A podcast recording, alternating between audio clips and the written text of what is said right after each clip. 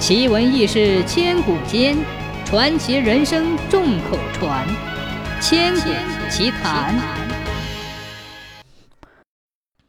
山东临清有个人叫崔生，家境很贫穷，连围墙破损也无力修补。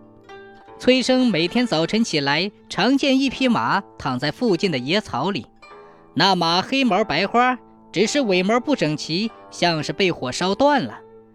崔生将他赶跑，但夜间他又来了，谁也不知道他是从什么地方来的。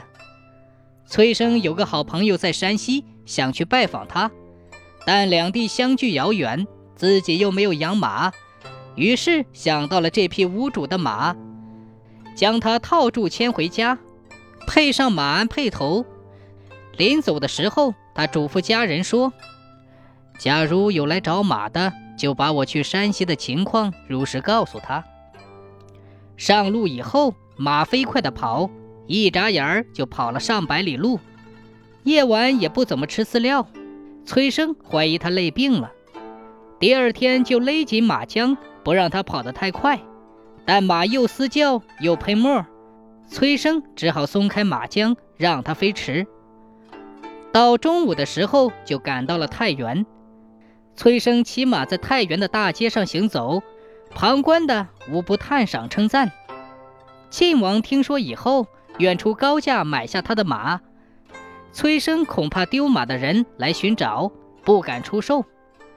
过了半年，一直没有听说寻马的消息，便以八百两银子的高价把马卖给了晋王府，自己另外买了头雄健的骡子骑了回家。后来。晋王有紧急要事，派议员校尉骑着那匹马到外地出差，但那马没走多远就独自跑掉了。校尉一直追赶到崔生邻居家门口，眼见马进后门，便不见了踪影。校尉就向主人索取，主人姓曾，他实在是没有看到马的踪影。校尉不信，走进曾的房间。只看到他家墙上挂着一幅赵子昂画的马，其中一匹马的毛色与崔生卖的那匹马的毛色完全一样，尾巴部分被香火烧掉了一点，才知道这匹马是个画妖。校尉因无法向晋王交差，准备到衙门去告曾某。这时，崔生用卖马的本钱做生意已经积累过万。他自愿掏出八百两银子交与校尉，曾某很感激他的恩德，却不知道崔生就是当年把马卖给晋王的人。